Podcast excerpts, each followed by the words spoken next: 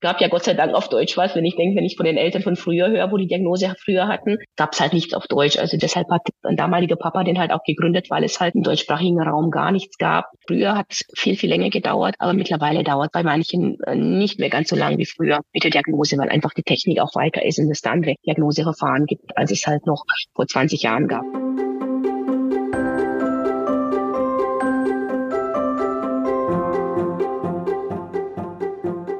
Willkommen zur 30. Folge des Mein Herz lacht Podcast, dem Podcast für Eltern, die Kinder mit Behinderung oder einer chronischen oder seelischen Krankheit haben. Am Mikrofon ist wieder Christine. Woran denkst du als erstes, wenn du Hufgetrappel hörst? Wahrscheinlich an ein Pferd und nicht an ein Zebra. So in etwa ist das auch mit seltenen Erkrankungen. Auch wenn die Symptome zu etwas anderem passen würden, denken MedizinerInnen meist erstmal an das Naheliegende. Nur passt das nicht immer. Rund 4 Millionen Menschen in Deutschland haben eine seltene Erkrankung. Damit sie mehr Aufmerksamkeit erhalten, ist am letzten Tag des Februar der Rare Disease Day. Was heißt es genau, ein Zebra und kein Pferd zu sein? Darüber haben wir mit Adelheid gesprochen. Ihr Sohn hat das seltene Smith-Magensis-Syndrom. Was das für den Alltag bedeutet und wo Adelheid Unterstützung gefunden hat, das erzählt sie uns in dieser Podcast-Folge. Viel Spaß! You've been down this road for far too long. He left your love behind. But still you keep on crawling back. Liebe Adelheid, herzlich willkommen. Schön, dass du bei uns im Podcast zu Gast bist. Bei uns geht es ja heute um das Thema seltene Erkrankungen, denn dein Sohn hat eine seltene Erkrankung. Magst du uns mal erzählen, was das ist und wann ihr überhaupt davon erfahren habt? Ja, mein Sohn Julian ist jetzt achteinhalb Jahre alt und er hat das Mismagenis-Syndrom. Das ist abgekürzt SMS. Und das kann unterschiedlich ausgeprägt sein. Also das ist eine Deletion am Chromosom 17. Und da haben halt die meisten Kinder haben dann Entwicklungsverzögerungen und autistische Züge, auch Epilepsie gehört dazu. Schlafen, also wir haben einen umgekehrten Tages- und Nachtrhythmus. Also das ist, das haben wirklich fast alle und herausforderndes, selbstverletzendes Verhalten, also teilweise auch aggressiv anderen gegenüber, äh, verzögerte Sprachentwicklung. Manche haben auch Herzfehler, Nierenprobleme. Also es kann wirklich, also oder viele laufen auf Zehenspitzen, wenn sie klein sind. Also dann dadurch, äh, auch Julian hat es ganz stark gehabt, wo er kleiner war, dadurch hat er auch schon eine OP gehabt, oder die, die, weil dadurch die äh, Sehne verkürzt war.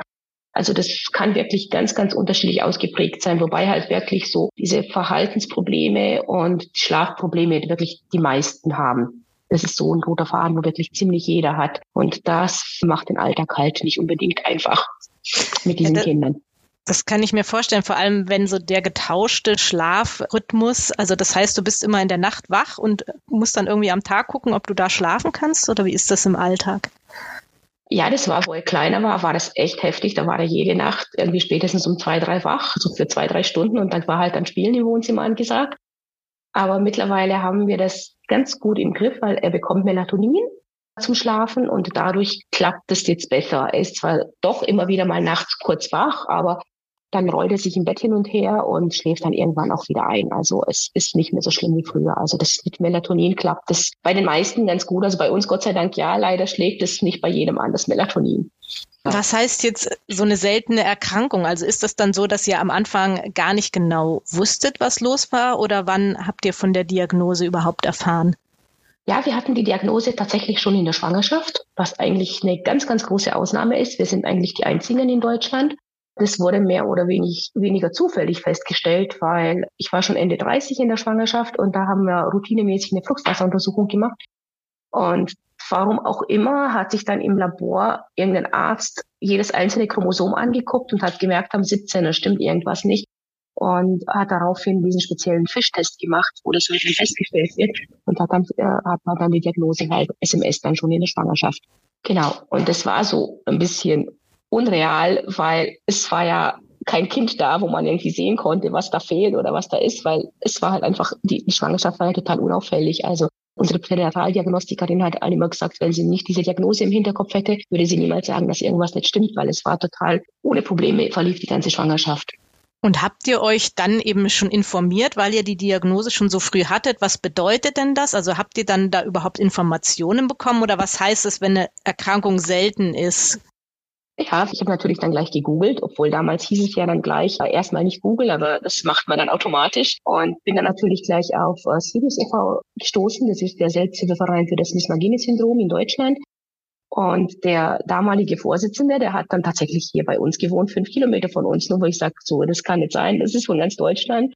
Und ich habe dann damals eine E-Mail hingeschrieben und der hat mich tatsächlich nach zwei Stunden dann auch schon angerufen und wir hatten dann halt immer wieder Kontakt und ich habe da halt schon ganz viele Informationen bekommen. Also nach der Geburt war ich dann besser informiert als die Ärzte im Krankenhaus, weil die Ärzte haben das Syndrom überhaupt nicht gekannt. Und ich wusste dann halt schon ziemlich viel, weil halt eben ich halt auf was man achten soll und so, weil ich halt eben schon informiert war halt durch äh, Sirius. Und dafür war ich halt sehr dankbar.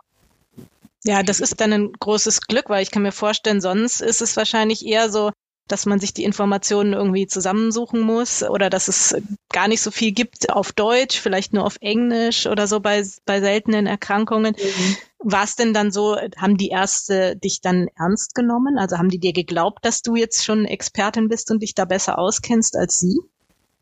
Ja, wir waren am Anfang dann noch im Krankenhaus und irgendwie, und da wurde halt komplett durchgecheckt auf alles. Ja, man hat gemerkt, die kennen sich einfach nicht aus und wenn man dann was gefragt hat, dann hat man gemerkt, ja, die haben jetzt gerade kurz gegoogelt und haben nachgeguckt. Die Sachen, wo ich halt schon vorher schon alles wusste. Am Anfang hat man sich nicht ganz so ernst genommen gefühlt, aber das hat sich mittlerweile komplett geändert. Also den Ärzten, also ist man mittlerweile schon auf so einer Schiene, wo man ernst genommen sich fühlt. Also definitiv. Die Ärzte merken ja, dass ich da in dem Thema total drin bin und mich da sehr engagiere und dadurch weiß ich da auch wirklich sehr viel über das Syndrom mittlerweile. Das heißt, für dich war so die wichtigste Stütze eigentlich, andere Eltern zu haben oder in dem Fall den Vereinsvorsitzenden, mit dem du dich austauschen konntest und der dir dann schon ganz viel sagen konnte, wie das sein kann oder was war so für dich die wichtigste Informationsquelle, sage ich jetzt mal? Das war definitiv Sirius. Also es war ja dann, es gab ja Gott sei Dank auf Deutsch was. Wenn ich denke, wenn ich von den Eltern von früher höre, wo die Diagnose früher hatten, gab es halt nichts auf Deutsch. Also den äh, Sirius gibt jetzt, dieses Jahr haben wir 20-jähriges Jubiläum und vorher gab es halt auch nichts auf Deutsch. Deshalb hat ein damaliger Papa den halt auch gegründet, weil es halt im deutschsprachigen Raum gar nichts gab. Und mittlerweile haben wir ungefähr, was sind es ungefähr, so 165 Mitglieder haben aktuell. Und wenn ich denke, als wir 2014 eingetreten sind, da waren es 56 Mitglieder. Also der ist enorm gewachsen die letzten neun Jahre. Also weil die Diagnose jetzt auch immer früher gestellt wird. Also die früher hat es viel, viel länger gedauert, aber mittlerweile dauert bei manchen äh, nicht mehr ganz so lang wie früher mit der Diagnose, weil einfach die Technik auch weiter ist und es da andere Diagnoseverfahren gibt, als es halt noch vor 20 Jahren gab. Dann habt ihr da wahrscheinlich einfach großes Glück oder es ist ja sehr viel Engagement, muss man ja sagen, auch von Elternseite dann dahinter, ne, die Informationen vielleicht zu übersetzen, zu vernetzen und zu gucken, dass man da vorankommt. Ist es denn dann trotzdem so, weil ich jetzt schon oft gehört habe, dass gerade Eltern, die Kinder mit seltenen Erkrankungen haben, sich noch mal mehr als Außenseiter fühlen oder auch ja oft diese Unsicherheit da ist, wie entwickelt sich das Kind, niemand kann es einem sagen. Und das macht dann ja auch was mit einem, ne, wenn man immer diese Unsicherheit hat. Wie war das dann bei euch? Ja, über SMS gibt's ja doch definitiv eigentlich sehr viel mittlerweile. Also gibt's schon viel Informationen. Es ist zwar immer noch nicht komplett erforscht, also es ist vieles ist immer noch im Unklaren, wieso, weshalb. Aber es ist doch so, dass man halt doch vieles weiß. Es ist halt auch so, dass die Lebenserwartung eigentlich ziemlich normal ist. Das ist ja schon was, wo einen dann beruhigt, sage ich mal. Das war auch das in der Schwangerschaft, wo wir eigentlich so als wir bei der Humangenetikerin waren. Die erste Frage war halt auch, ja, wird das Kind im Rollstuhl sitzen, wird das Kind laufen können, wird es sprechen können, zu Sachen halt. Und das ist halt alles bei SMS der Fall, dass die halt das eben, dass es eben nicht der Fall ist. Also die können halt alle laufen, die können halt auch alle sprechen, auch wenn es bei vielen später erst kommt auch lesen können die meisten. Also und die Lebenserwartung ist halt eben normal. Also äh, es ist die älteste Person mit SMS, wo bekannt ist, die ist über 80 geworden. Und in hm. Deutschland ist äh, die, wo wir in Deutschland haben, in, in unserem Verein, die ist letztes Jahr 60 geworden, die älteste. Okay, ja, das, das klingt doch schon mal sehr positiv, wenn man das so sagen kann. Und hast du dich dann jemals irgendwie äh, einsam gefühlt oder unverstanden? Also, dass es eben was ist, womit andere Eltern gar nichts anfangen können? Ja, so teilweise sage ich mal. Also so einsam jetzt nicht bedingt. Also wir haben eigentlich einen super Familien- und Freundeskreis, wo Julian einfach so akzeptieren, wo er ist. Und wir nehmen ihn auch mittlerweile überall mit. Das manchmal ist schon immer noch so, dass mein Mann oder ich mal alleine was machen mit unserer Tochter. Wenn wir merken, es ist dann zu viel für den Julian, dass dann bleibt dann einer mit ihm zu Hause oder er bleibt dann auch mal bei der Oma. Aber so grundsätzlich wird einfach akzeptiert, wie er ist. Und mittlerweile ist es mir auch ziemlich egal, was die Menschen denken. Wenn er dann mal schreit und tobt, ich blende einfach alles um mich herum aus und fokussiere mich dann halt nur auf ihn, wenn, wenn er mal ausflippt unterwegs oder so. Und das klappt eigentlich ganz gut. Also, wie gesagt, also man legt sich dann einfach ein dickes Fell zu mit der Zeit und denkt sich einfach, ja, die wissen es halt nicht besser. Also manche meinen es ja auch nicht böse, wenn sie sich so denken, so, äh, ja, was ist jetzt mit dem Kind? Warum schreit er so oder so? Die wissen es halt einfach nicht besser. Das rufe ich mir immer wieder ins, ins Gedächtnis. Die meinen es gar nicht böse. Genau. Klappt das auch ganz gut. Mhm. Das heißt, du hast aber wahrscheinlich schon sehr viele auch Sprüche mal gehört, äh, wenn er jetzt irgendwie ausflippt oder ne, weil das jemand nicht einordnen kann. War das denn am Anfang für dich schwierig, damit umzugehen? Oder hast du schon von Anfang an gesagt, ach, die meinen das nicht so, die wissen ja nicht genau, was dahinter steckt? Oder musstest du da erst so dir dieses dicke Fell anlegen? Ja, es war teilweise manchmal schwierig und es kommt immer auf die Situation drauf an. Also manchmal nimmt man das so, macht man das mit links und manchmal, ja, verletzt es einen dann doch. Es war halt bei ihm auch, wo er kleiner war, war das alles noch viel schlimmer. Also weil er gerade so mit Übergängen und so Sachen, wo unvorhergesehen sind, voll die Schwierigkeiten hat. Das war auch nur, mit, wenn ich mit ihm im Kinderwagen unterwegs war. Wenn man jemand nett sein wollte und uns die Tür auf, aufhalten wollte, das ging gar nicht. Dann hat er halt geschrien. Das war für ihn eine Situation, wo, wo er nicht einordnen konnte. Und ich habe dann immer oft gewartet, bis keiner da war, dass ich die Tür selber aufmachen, aufmachen kann oder so, wenn wir irgendwo waren oder wenn man im Aufzug mal war, unterwegs war und jemand mitgefahren ist, das war schon zu viel für ihn, weil bei der Frühförderung früher, die war im fünften Stock und dann musste man mit dem Aufzug hochfahren und da hatten wir oft Probleme, wenn da jemand dann äh, mitgefahren ist, dann kam man schon mal so Sprüche wie, ja, was ist denn los mit dem, warum schreit er jetzt? Und, oder weil vor allem, das ist bei ihm, gerade wo er jünger war, hat man ihm halt seine Behinderung nicht angesehen. Und dadurch ist es nochmal schwieriger, so, das ist halt ein unerzogenes Kind und keine Ahnung, so Sachen halt, oder mal, ich weiß mal, war eine alte Frau, die hat dann so richtig zum Kinderwagen so reingeguckt, so, äh, ja, was hat er denn? Warum schreit er denn so? Wo ich mir nur noch gedacht habe, man kann auch anders gucken. Das war dann manchmal übertrieben. Und da kommen, habe ich halt dann schon mal so Sprüche losgelachen lassen, wie, äh, haben Sie noch nie ein schreiendes Kind gehört? Also, es fällt einem in dem Moment halt auch nichts anderes ein, weil man ist dann selber mal vielleicht sogar ein bisschen überfordert, aber im Großen und Ganzen gehe geh ich ganz locker damit um und kann mittlerweile ganz gut kontern, wenn irgendwie mal ein blöder Spruch kommt. Ja, das wollte ich fragen, ob du dir vielleicht schon so ein paar Sätze zurechtgelegt hast mittlerweile, die du dann sagen kannst. Ja, also dann sagt man halt, oder wenn so kommt dann tatsächlich auch sowas, ja, er ist behindert, also dann gucken erstmal alle blöd, so, äh, ja, ja, das ist ja das Gleiche, wenn dann irgendwie von anderen kommt, sowas so, ja, das hatte mein Kind auch schon. Also mein Kind hat auch nicht geschlafen, mein Kind hat es auch so lang dessen, das äh, sie, sich nicht benehmen können oder keine Ahnung. Dann sage ich halt dann sowas wie, ja, aber bei deinem Kind fehlen keine 56 Gene dann werden erstmal die Augen ganz groß und es ist Ruhe. Weil so, oder bei deinem Kind klappt es irgendwann, bei meinem wird es halt eigentlich nie klappen, weil bei SMS ist das andere Problem halt, dass die halt emotional auf dem Stand von einem kleinen Kind stehen bleiben. Also kognitiv entwickeln die sich weiter und emotional bleiben die halt wirklich beim Stand von einem Dreijährigen oft stehen. Und das wird halt, je älter sie werden, natürlich immer schwieriger, weil einfach, ja, drei Jahre ist halt so ein Alter, wo halt ja trotz Alter noch ist. Und da weiß man, wie die Kinder sich halt so verhalten. Und ich meine, wenn die halt noch kleiner sind, dann ja, fällt es halt nicht so auf. Wenn, wenn man halt dann so, ein, ich habe meine 17- oder 18-Jährige mal bei einem Treffen am Boden liegen sehen und schreien und die hat gebrüllt wie am Spieß, dann denkt man sich schon, das ist nochmal ein anderes Bild, als wenn dann ein vier-, fünfjähriges Kind liegt und schreit. Und das Verhalten bleibt halt dann eigentlich auch später. Und das muss man gucken, dass man das irgendwie in den Griff kriegt. Und das ist halt, da gibt es diese Skala der emotionalen Entwicklung, also diesen SED-Test. Und den machen gerade zurzeit ganz viele auch von uns im Verein. Und es ist tatsächlich so, dass die halt wirklich auf dem Stand von drei Jahren sind. Also das beim Julian ist auch, also haben wir diesen Test auch schon gemacht und der ist wirklich bei drei Jahren.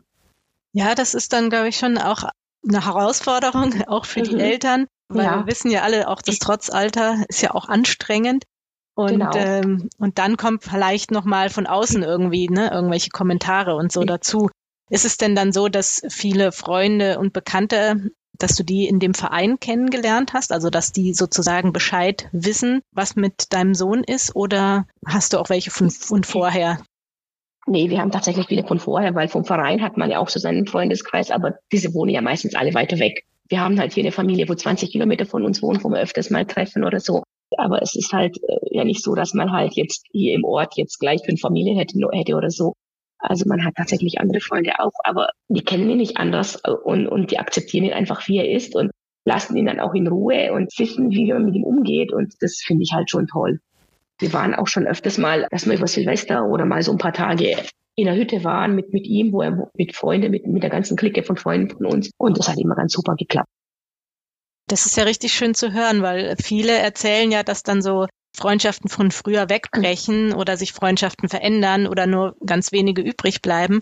Und wenn ihr dann quasi sagt, eigentlich haben wir noch viele Freunde von früher und die akzeptieren ihn so, das ist, glaube ich, das, was sich ganz, ganz viele Eltern wünschen. Würdest du sagen, das ist, weil ihr besonders offen damit umgegangen seid oder habt ihr da einfach äh, super gute Freunde? Ich denke mir vielleicht beides. Also wir sind auch wirklich von Anfang an ganz offen mit dem Thema umgegangen. Also und das ist schon ganz wichtig. Also das einfach, das war mir auch schon von Anfang an wichtig, auch im Kindergarten, und in der Krippe schon, wo er war. Da war er in der Regelkrippe und im Regelkindergarten. Da habe ich auch von Anfang an die Eltern informiert darüber, weil ich wollte da nicht, dass da hintenrum irgendwie was tuschelt wird und was hat er und wieso und weshalb. Und da habe ich wirklich einen Elternbrief an die Eltern geschrieben und habe geschrieben, wenn sie Fragen haben, sollen sie auf mich zukommen. Und das da habe ich auch nur positive Reaktionen darauf bekommen, muss ich schon sagen. Und er war halt auch überall super integriert. Das heißt, gesagt, im Familienkreis das Gleiche und im Freundeskreis. Mhm. Das heißt, wäre das auch so ein Tipp an andere Eltern, gleich von Anfang an möglichst offen damit umzugehen? Also ich meine, manchmal muss man ja selber das erst vielleicht auch ein bisschen verarbeiten oder selber gucken, was heißt das jetzt eigentlich und kann dann gar noch nicht so viel sagen. Bei euch war das ja vielleicht ein bisschen anders, weil ihr schon sehr viele Informationen dann hattet und dann kann man damit auch nach außen gehen. Aber ist das so ein, ein Tipp, den du geben würdest? Seid von Anfang an offen? Ja, definitiv. Also definitiv offen damit umzugehen. Also ist, ist total wichtig. Also und einfach alle Fragen offen beantworten weil das macht alles viel einfacher. Und gibt's auch irgendwie einen Wunsch, den du so hast an, ich sag jetzt mal, Menschen, die jetzt nicht aus eurem Verein sind oder so? Also wünschst du dir von Außenstehenden, so wie du jetzt beschrieben hast in der Fahrstuhlszene, ne, wenn dann jemand irgendwie blöd guckt, was würdest du dir dann wünschen, dass, dass jemand dann einfach fragt, oh, was ist denn los? Oder was wäre so aus deiner Sicht schöne Reaktion? ja, einfach offen fragen, was, was ist los, was hat er oder was stimmt mit ihm nicht oder ich weiß es nicht. Einfach offen fragen, statt vielleicht irgendwie so blöd zu gucken oder nur blöde Bemerkungen zu machen. Also das wäre schon wichtig. Und ich, soweit ich weiß, ist es von anderen Eltern von Kindern mit Behinderung und das wünschen sich eigentlich die meisten. Einfach lieber zu fragen, als man sieht ja auch oft, dass Eltern die Kinder dann wegziehen, wenn sie sehen, dass irgendwie ein Kind ein komisches Verhalten hat oder halt dass dann einfach die, die Eltern einfach offen dem Kind erklären, was da los ist oder wenn ein Kind jetzt im Rollstuhl sitzt, dann sieht man ja auch manche Eltern, wo, wo ihr Kind von diesem Kind wegziehen. Und das sind Sachen, wo das finde ich, es geht gar nicht. Also man soll einfach oft damit umgehen. So könnte man dann Vorurteile abbauen. Ne? Und jetzt gibt's ja noch ein anderes Thema, für das du dich auch einsetzt. Du hast mir erzählt, du warst ja jetzt ein bisschen krank, aber du versuchst wenigstens noch spazieren zu gehen, weil du an einem Spendenlauf teilnimmst, einem inklusiven Spendenlauf zum Rare Disease Run. Was hat es denn damit auf sich? Ja, der Real Disease-Run, der ist jetzt dieses Jahr, findet dieses Jahr das zweite Mal statt. Also letztes Jahr war es das erste Mal und der wurde letztes Jahr ins Leben gerufen von der Syngap Elternhilfe und Laufen noch glücklich. Das war so eine Idee von denen, was kann man machen? Und dann haben sie sich halt noch letztes Jahr noch zehn andere Vereine dazu geholt. Da waren wir letztes Jahr schon dabei mit Studios e.V. Und dieses Jahr sind es sogar 20 Vereine, wo dabei sind. Da sind sogar welche aus Österreich und der Schweiz dabei. Also ist jetzt so ein bisschen europäisch sogar schon. Und das ist ein virtueller inklusiver Lauf. Das heißt, dass jeder mitmachen kann, egal ob im Rollstuhl oder äh, gehend oder wie auch immer. Und man kann sich den Ort und die Strecke selber aussuchen. Und zwar in der Woche vom 28. Februar bis zum 5. März. Und egal, ob man im Urlaub ist oder zu Hause, egal wo kann man das machen. Und es gibt Strecken zwischen 500 Meter bis Marathon, ist alles dabei. Es ist eine ganz tolle Sache. Also da äh, kann man sich halt dann online anmelden, weil anmelden, weil Laufen macht glücklich.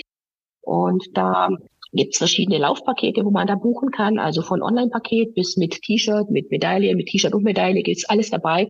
Und ein Teil von der Anmeldegebühr geht in einen Spendentopf und die Spenden, wo da zusammenkommen, wird dann am Schluss an diese 20 Vereine verteilt. Und letztes Jahr waren da, sind da Spenden im Wert von 19.000 Euro zusammengekommen. Das heißt halt, dass jeder Verein 1900 Euro Spende bekommen hat. Und das war schön, wobei das ja ein, eigentlich ein schöner Nebeneffekt ist, weil eigentlich geht es eigentlich um Aufmerksamkeit erwecken für seltene Erkrankungen und Spenden, die kann, können natürlich den, den Vereinen halt noch zugute. Das kann halt natürlich jeder Verein gut brauchen für die ja. Vereinsarbeit. Mhm. Ja, klar, genau. Und hast du das Gefühl, dass ihr mit diesem Lauf Aufmerksamkeit erweckt? Also berichten dann zum Beispiel auch Zeitungen darüber oder kommt das dadurch dann mehr in die Öffentlichkeit? Ja, definitiv. Also gerade dieses Jahr ist es sehr in die Öffentlichkeit gekommen. Also wir haben dieses Jahr auch einen Schirmherrn gefunden, und zwar aus der Politik, den Ehrlich Ershofer. Also der engagiert sich ja sowieso in Bayern stark für seltene Erkrankungen und der ist jetzt auch der Schirmherr von dem Lauf.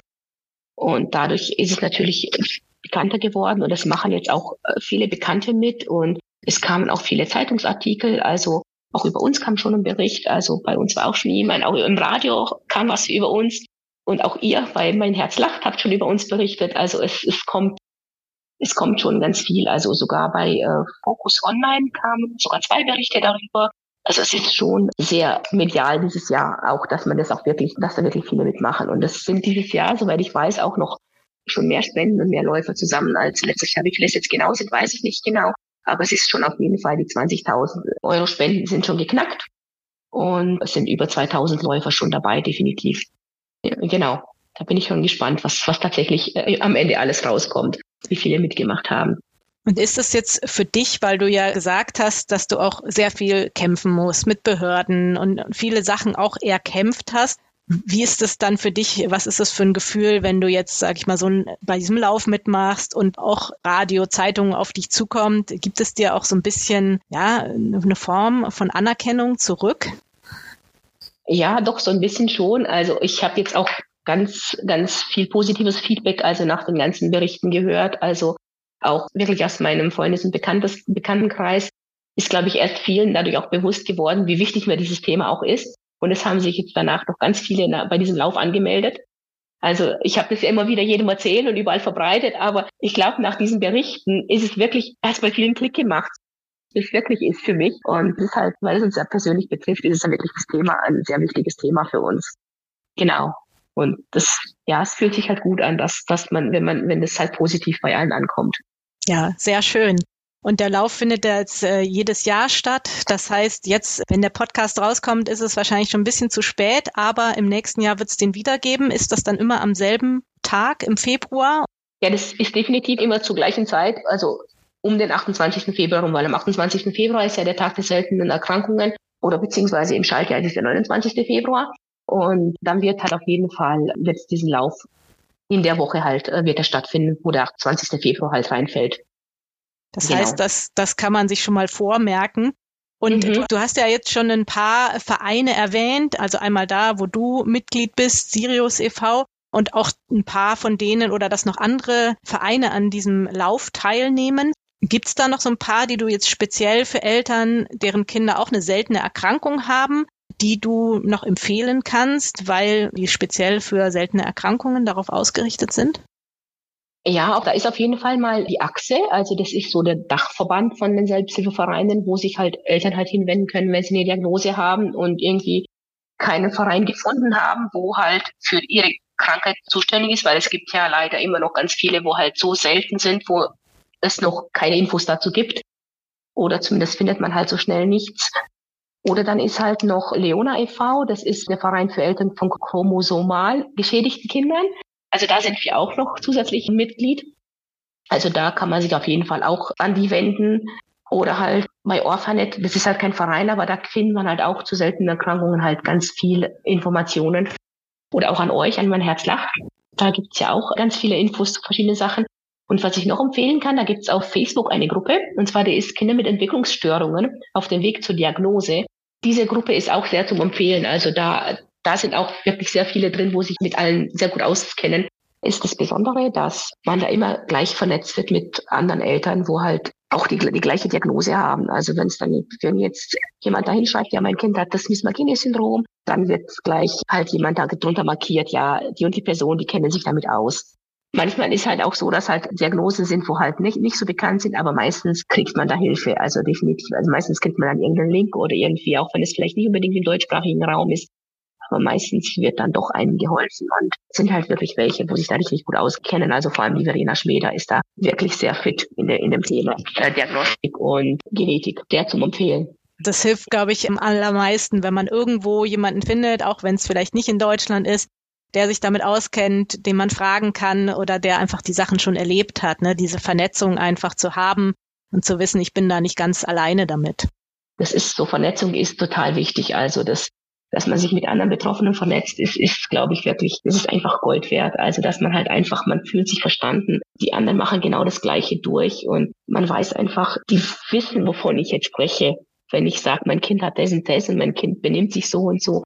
Wir wissen einfach die anderen Eltern, wovon ich spreche. Und deshalb, deshalb ist so Vernetzung total wichtig und man soll sich wirklich nicht scheuen, Selbsthilfeverein beizutreten, wenn man halt eine Diagnose hat, sondern ein, weil man hat nur Vorteile dadurch, sage ich mal. Ja, weil ich kann mir vorstellen, dass man da manchmal eben auch noch bessere Informationen bekommt und Eltern dann einfach sagen können, wie ist das im Alltag, ne? wie macht es sich bemerkbar, wie gehen wir damit um, was hat uns geholfen oder welche Therapie war gut, welche vielleicht nicht so gut, diese ganzen Dinge einfach. Ne? Das ist dann halt auch nochmal sehr viel wert. So, jetzt sind wir schon wieder am Ende angelangt vom Podcast und wir haben ja immer unsere drei Abschlussfragen. Kennst du vielleicht, wenn du den Podcast hörst? Die erste mhm. ist nämlich, was bringt dich total auf die Palme? Das sind Sätze von Eltern mit gesunden Kindern, die sagen sowas, das hat mein Kind auch, das verwässert sich noch. Okay, ja, wo man sich dann denkt, nein, so wird es nicht sein. Genau. Okay. Und wenn es bei dir im Alltag richtig stressig wird, was hilft dir dann, wieder runterzukommen und dich zu entspannen? Erstmal durchatmen und positiv denken, einfach an was Schönes denken und meine Gedanken wieder auf was Positives lenken dadurch wird es dann meistens wieder besser. Ja, das kann man natürlich überall anwenden, auch wenn man gerade irgendwo unterwegs ist. Das ist dann natürlich mhm. ein sehr guter Tipp. Und was ist dein persönlicher Herzenswunsch? Ähm, dass Inklusion selbstverständlich wird und dass Kinder mit Behinderungen einfach überall dazugehören. Das wünschen wir uns natürlich auch. Und ich finde es sehr schön, dass du uns jetzt so viele Informationen gegeben hast, auch zum Thema seltene Erkrankungen, was es da alles gibt, auch an Informationsmaterialien und vor allem eben auch, wie Eltern sich da vernetzen können. Also vielen, vielen Dank, liebe Adelheid, dass du hier warst. Ja, jetzt wünsche ich dir noch einen möglichst entspannten Tag und natürlich einen schönen Lauf noch. ja, danke schön. Mach's gut. Tschüss. Tschüss.